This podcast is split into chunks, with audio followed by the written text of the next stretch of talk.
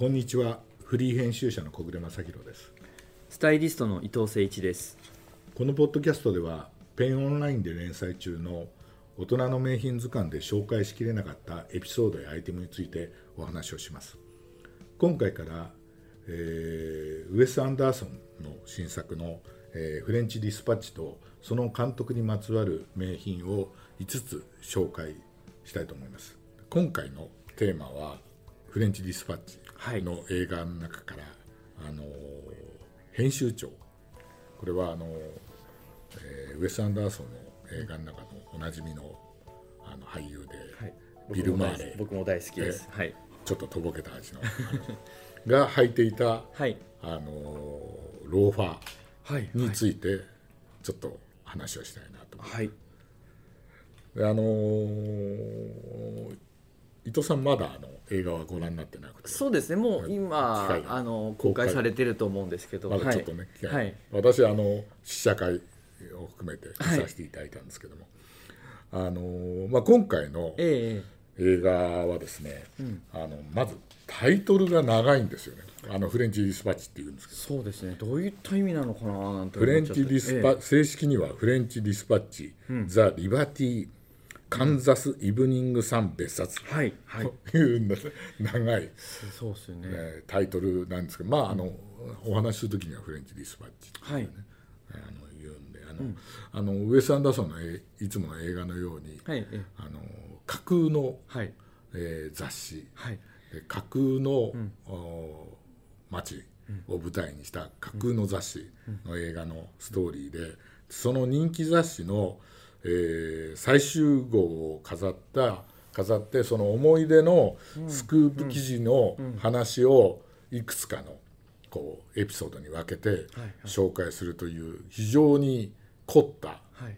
あの映画でして。でもなんかザ・ウェス・アンダーソンっていう感じのね、作品だな。なんかポスター見てても本当に素敵だな、はいはい。おしゃれだしかっこいいななんて。もうとにかく、はい。あのーウェス・アンダーソンのん。なんかこう思いが全部凝縮されてて、でしかも俳優たちもなんかはい。危機としてこう演技してるっていうのがこう伝わってくるっていうね。我々にとってもその雑誌うん。がちょっとなんかそのテーマになってると一言ではないというか。そうですね。そうですね。そうですね。ん。であのーフレンあのフレンチ・ディスパッチのモデルになったのが、あモデルね。はいはいはいはい。モデルになった雑誌はいが、はいはい。あのニューヨーカー。英語だとザ・ニューヨーカーってこう言うんですけども、あの私もあの読めないながらも昔からあの持ってはいたんですけども、はい。でこれはあのなんかウェス・アンダーソンがはい。もう、あ幼少の頃というかテキサス時代からはいはい。ずっと愛読していたうん。雑誌でなんかいろいろ調べてみると、70年代ぐらいからのはい。えーストックは全部持ってると家に。やっぱ 完全にオタクですね。ああもう完全にでしかもそれをこう多分飾るためのバインダーも全部自作へしたっていうね、えうん。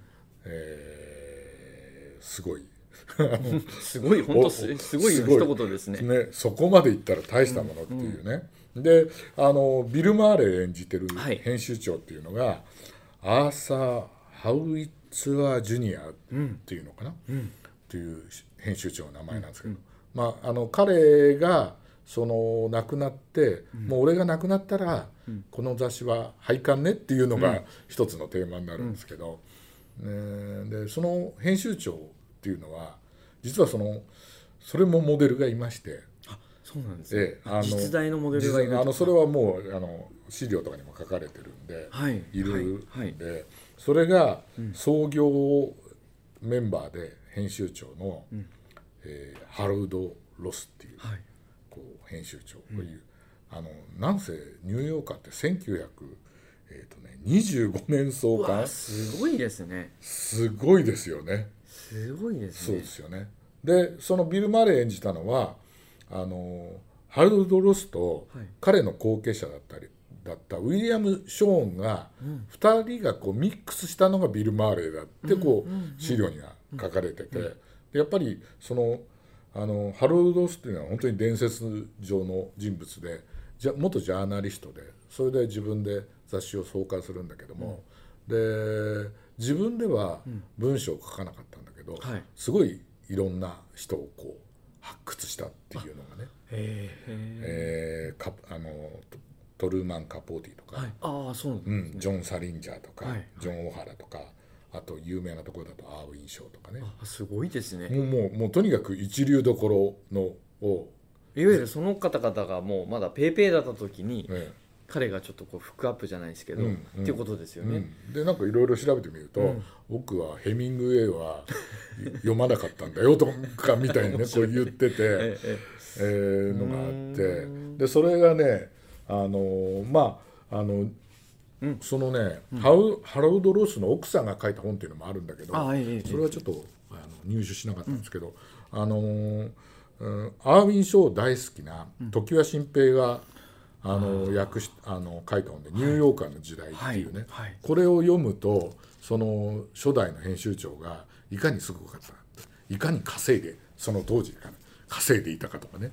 ハロルド・ルースは3人3回結婚するんですけど3回目の奥さんと離婚した後は、あの自分はアルゴンキンホテルにずっと 泊まってたとかね。それなんかすごいいろいろあのウエス・アンダーソンの,、うん。あの映画のなんかこう一つのそうそう。あよくそう。なんかそんなかぜいろんなそう。ザ・ロイヤル・テネンバームスなんかテにも出てレンバームスも出て出て同くるじエピソードが。出てくるじゃないですか。あの奥さんね出てけって言われて、はい。はい。ね、それみたいな人だったっていうのがねいやなんかすごいな、うん書かれてて。そうすごいそれで僕あのこれあのこの映画あの随分公開延期になったじゃないですか。ああそうですね、コロナ禍でね、うん。でえ予告編っていうか、はい。そういうのは見てた時に、ええええ。あの編集部の場面が出てきて、うんうんうん。その中に有名な俳優じゃないんだけど、はい。えー今資料を開けてますけどはいはい。一、人ねええ。あの編集部の場面が出てきてあ一人ね、はい。はいスニーカー履いてるやつがいるのよ。あこれおっしゃってましたね、うん。ね。いるのよ。はい。でこれが気になってたのよ。はい。はい。気になってたんですよね。で全然ねあのドラマあの映画の中では、はい。一言も言葉発しないんですよ。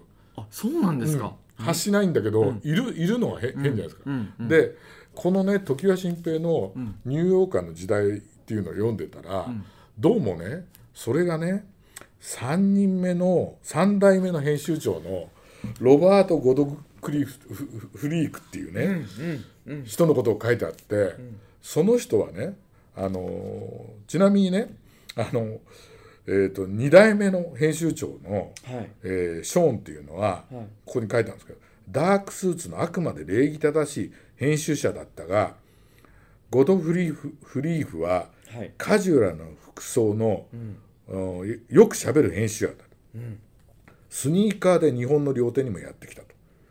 で、えーショーンに対して全くネクタイを締めない、カジュアルなシャツとセーターとスニーカーな服装で、服装と容姿はしばしばウディ・アレンに似ていると書かれてる、はい。だから多分それをこうそいつもいるよっていうのをね。そっか。いわゆる亡霊のように立ってるけども、うんうん実は、うん。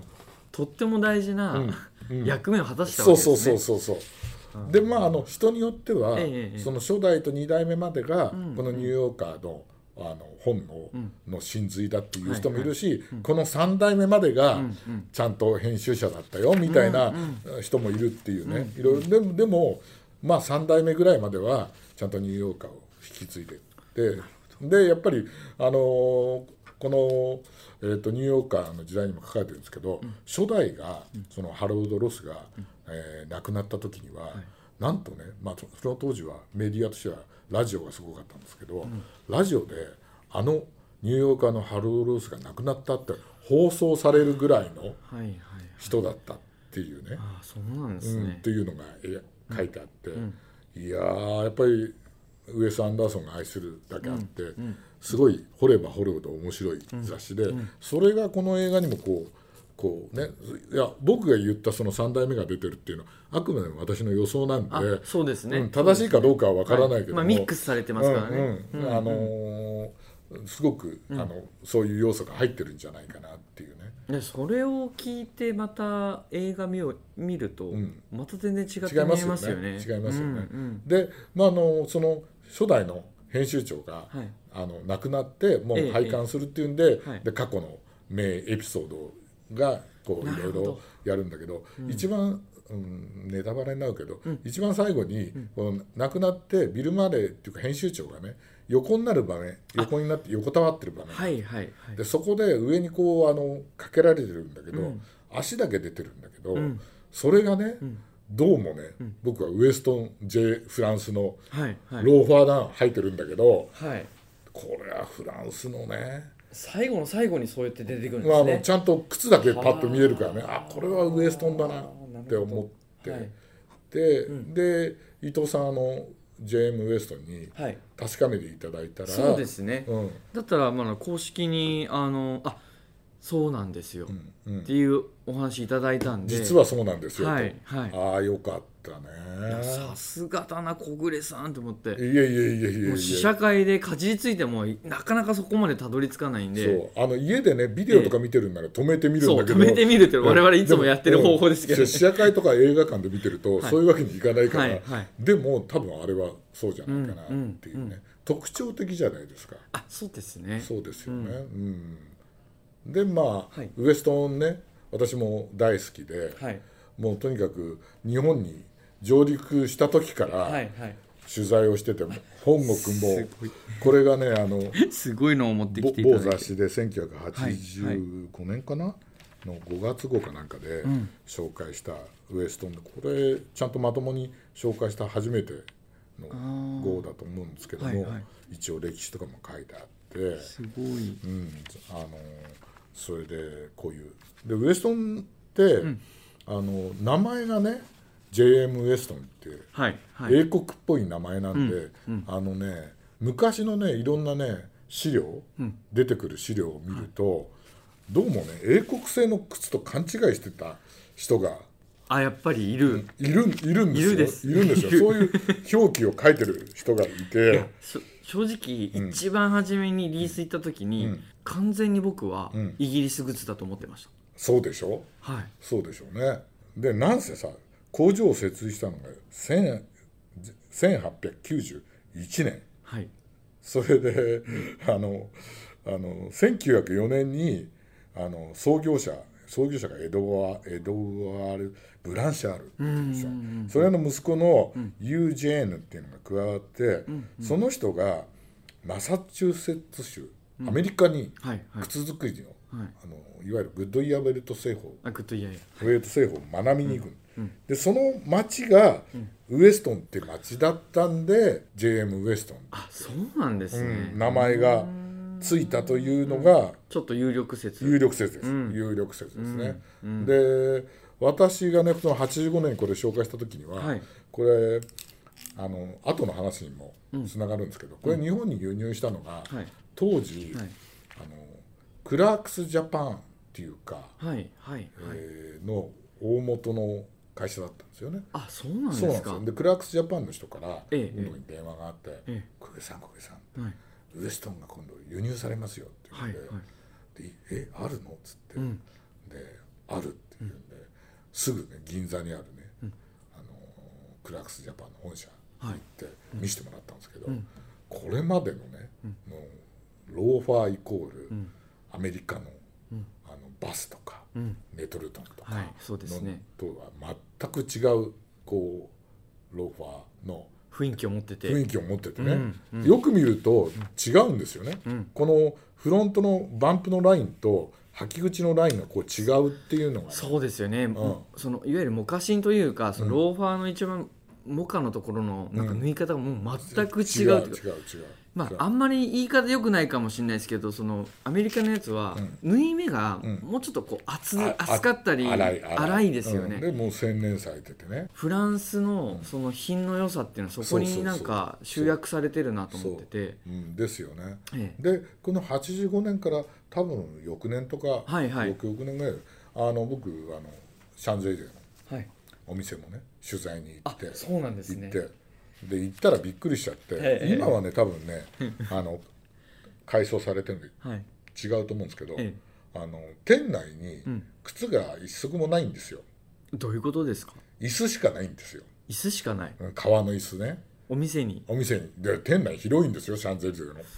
ほう。で、はい。あのねみんなね、あの靴並べてあるのは全部ウィンドウなんですよなるほどウねィンドウなんですよ、はい。それではい。入ったし、入ってきた人は、あのあの靴くださいねってこう言って、うん。あのーその椅子に座って出てくるのを待つと。うんうんうん。だからその当時のねあのその時の記事はちょっと発見できなかったんですけど、はい。社長が言ってたのは、い。この椅子にこそ、ウエストンのこうこうなんていうかウエストンらしさがあると、この椅子に座んないとダメだはいって、で多分伊藤さんもご存知だと思うんですけど、あの頼むと、あの3足出してくるんですよね。あそうですね。3足、はいはいあのはい例えばローファーって出すと、はいはい。サイズの違うね、3足を出してくるんですよ、でまず、靴を脱げって言われて、であの長さのを測るメジャーだけ、長さを測るね、はいはい。メジャーをやって、幅はね、あの手であの、店員がね一つ一つこうスタッフがね、測ってくれるんですよ、手でね、でこのぐらいだって分かる、手で分かる、でそそうすると3足持ってきてでは履いてみろって言われて、で必ず一番きつい靴を勧められるんですよ。いや僕ね初め買った時ガッチガチでしたよガッチガチですよ正直ね10年かかりましたあねそれは何？日本で買ったの？日本で買いました。あ日本でもじゃあそういう売り方ねえっとね南青山店、はいはい今ありますよね、うんうん。あそこができた時に、うん。あのオーダーもできるし、まああのオーダーって言ってもセミですけどね、もできるし、あの買うこともできるよって言って。そう。だからよく昔からね、はい。僕ら靴好きの間と言われてたのは、ウエストンの靴って1日1時間ずつ伸ばしてくれと 1, 回目1時間。強制強制みたいなそうそう。で2日目2時間とかね、はいはい。3日目3時間とか。いやもうねかかととねやっぱつま先で合わせるからうん。つま、先はもう赤く腫れるしかかとは、うん。あの絆創膏を貼らないとうだよね。擦り切れちゃうし、うん。だから足の方に絆創膏貼らないんですよ。うん。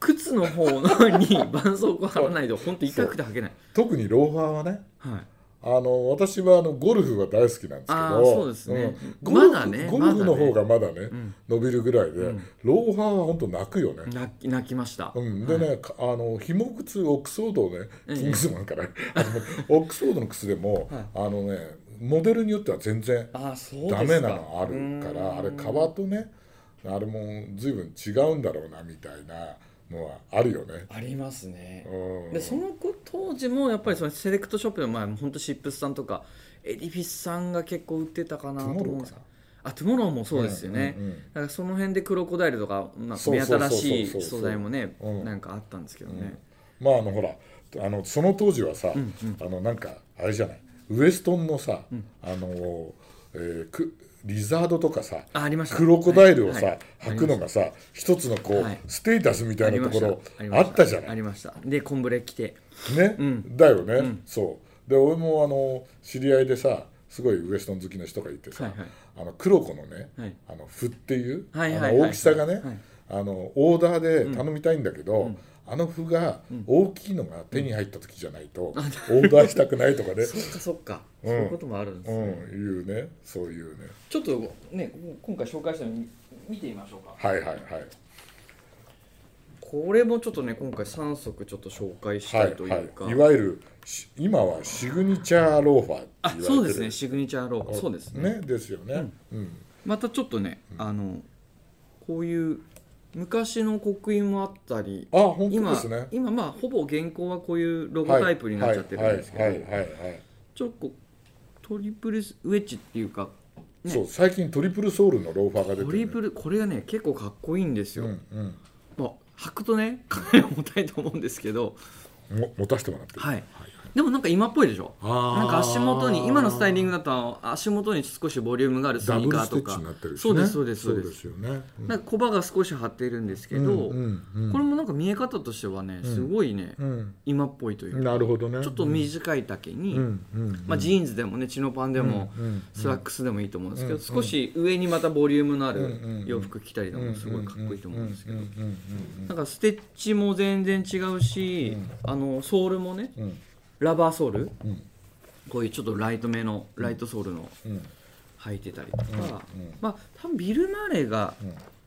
そう当時履いてたのはこれに近い。そうこの茶ロン茶のねそうですね。よく言うあのマローンっていうやつ、はいはい、これはねチョコレートブラウンみたいなあの名前ついてるんですけど、多分これをねはか履いてたんじゃないかなっていう、なるほどねまあでも品がありますよねやっぱ品りがありますよね。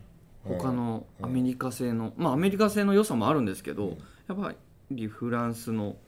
しかもさ、ん。例えばバスとかのローファーと違うのは、ええ。バスは、あの、えー、と製法が、えーあれは、えー、マッケイ製法。はいはいはい。これはさ、グッドイヤーウェルトだからさそうですね。よりさはい。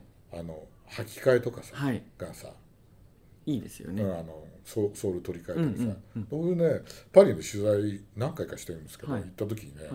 なんかいきなりね、ウエスタンの靴をね、12足ぐらいね持ってきて、あの、えー置いてった客がいて。そうですか、うん。で何何ですか？っつったら、その当時はウエストの地下に靴を磨く職人を置いてあって全部ね靴を磨いてくれたりソールを直してくれたりいですね。って言って、ああ、うん、でも、はい。あのその時店員がすごいかっこいい人、うちのねリザードとかクロコンローバー履く人はあのパリの石畳は歩かないけどね。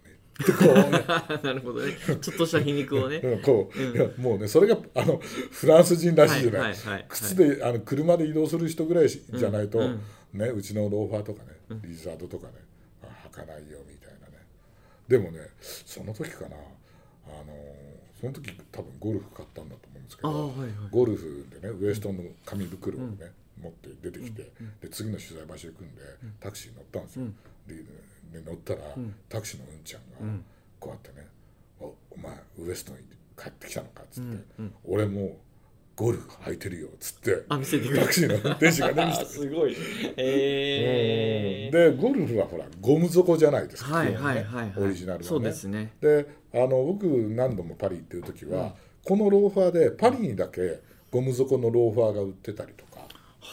その時はね日本にはなかったのね。もう全部レザーですもんね。レザー。だけどあのパリだとねやっぱりあの石畳を川底で歩くのがそうです辛いじゃないですか。ね。ねだからゴム底のやつをちゃんと売ってたりとあか。いろいろバリエーションがあったんで、はいはいはい。それはねパリの方が楽しみだなうんみたいな。うんで今回そのね、うんはい。まあ、このローファー取り上げるんで、そのウエストンのホームページなんかでこう見てたら、そういうやってみりゃそうだなっていうのがあって、この靴がねあの始まるきっかけがねはい。あの、まあ、もちろんあのフランスだとジェーム・ウエストンの靴って大統領とかあの歴代大統領とかそうですね。あの愛用されてますね。政治家とかも履いてんだけど、はい。で若者たちにねこう履くようになったきっかけがあって、あのえーレジスタンスでねシャンゼリゼ通りのドラッグストアにたむろする、うん。ドラッグストアギャングって言われてる若者たちがこぞってウエストンのローファーを履いて父親の靴をジーンズに合わせて素足で履くスタイルが既存の秩序に反抗する反抗する若者たちを表現しててそれでこれはあの人気を集めたっていうのがあって。そこからひょっとしたらそのローファーに素足って原点があるかもしれないですね。パリのね。でそれはねこの今回のねフレンチ・ディスパッチの映画で、はい。えー出てくる。うん。あのこのえっ、とね、え2番目のエピソードの「宣言書の改定」っていうところで、えっ、とあの伊藤さんも大好きな、はい。ティモシー・シャラメが出てくるはい。んですけど、この人がは60年代の、まあ、5月革命がんうん。モデルになってると思うんですけど、あの学生運動の話がこう、はい。出てきて、はい。えーるんですよ、はい。ちょうどはい。それにもが合致してるっていうか。時代背景もそこに合うね。うんうんうんでその時にこうあのシャンゼリゼにたむろしてた人たちがこのウエストンのドラッグギャングすごいの面白いな、うん。ドラッグストアギャングってね。あドラッグストアギャングね、うんはいはいはい、っていうのがあって。でまあそれはね私のそれは3代目の編集長と同じで、はい。思い込みなのかもしれないけど でもなんとなくいやーそこまでやってくれたら、ん。すごいこうあのなんかそこまでよ勝手に読み解きたいぐらい、うんうんこのウエストンのローファーだったり、このフレンチ・ディスパッチだったりの映画にはなんかあって、であのこのねあのんなんかさもやあのこの映画見ててあまりにもおしゃれだなと思って、はいはい。でいろいろ最初に紹介したね、はい。85年に私が紹介したやつも見てたら、あのフランスの版のプレッピーハンドブック、はい。ベーセー・ベージェっていう、はいはい。80年代、はい。ちょっとねファッション業界の間は一世を風靡したやつにも出てるって自分で書いときながら忘れて。でそうしたらえっとあでも記事にもちゃんと小暮さん書いてますね。書いてる書いてる書いてる書いてる。でそれがねあそういえば俺そ持ってると思って、はい。これは1990年のに出た初版本日本でね出た初版本なんですけどあのちゃんとねあのウエストンの靴ってね出ててあの出てますよ。であのねほらでもねすごいよね。ウエスウエストンとしか書いてないの、本当だ。はい。うん。はい。でねちゃんと一応パリーも入って、ううん。この後紹介するね、はい。シャルベの話とかもね出ててね、だああれですよね。この映画って、おしゃれじゃないですか。いやもうもうウエス・アンダーソンすの、ね。はい。もうこうなんていうかおしゃれ度が爆発しちゃってる爆発してる映画じゃないですか、うん。でこれってなんかこうフレンチ IB とかさはい。ベーセー・ベージェとかさ、うん。フレンチ・トラッドとか、はい。そのっていうなんかなんとなく上品でエレガントで、うん。うん。だけど、ん。なんとなくカジュアルうんさもあって、っていうようなこうファッションの世界観にも非常に似てる人が多い。そうですよね、うん。だから我々の業界、まあ、ファッション業界もう本当ファンが多いの分かりますよね。そうそうそうそうそう。だからもう一つの作品見るだけで、うん。いろんなものが、うん。あのソースがうん。そこでこうなんか勉強になるというか、でそのアイコンとなるようなアイテムが、あの俺あの正直言って、ええ。私あのフレンチディスパッチはいつもより少ないと思ってるのね、なるほど。ザ・ロイヤル・テネンバームスとか、ね。うん。あの前回のあの、グランドブダペストホテルなんかのは、アイコンとなるアイテムが多くて、今回はさらにそれを極めちゃってるから、割とさらっとこう、ん。流れるようなファッションをしてるんだけど、でもよく見ると、はい。実は凝ってるっていうのがなんかウエス・アンダーソンの真髄のような気がしますよね。すごいですね。そうですね、うん。いかがでしょう？いやありがとうございます。勉強になります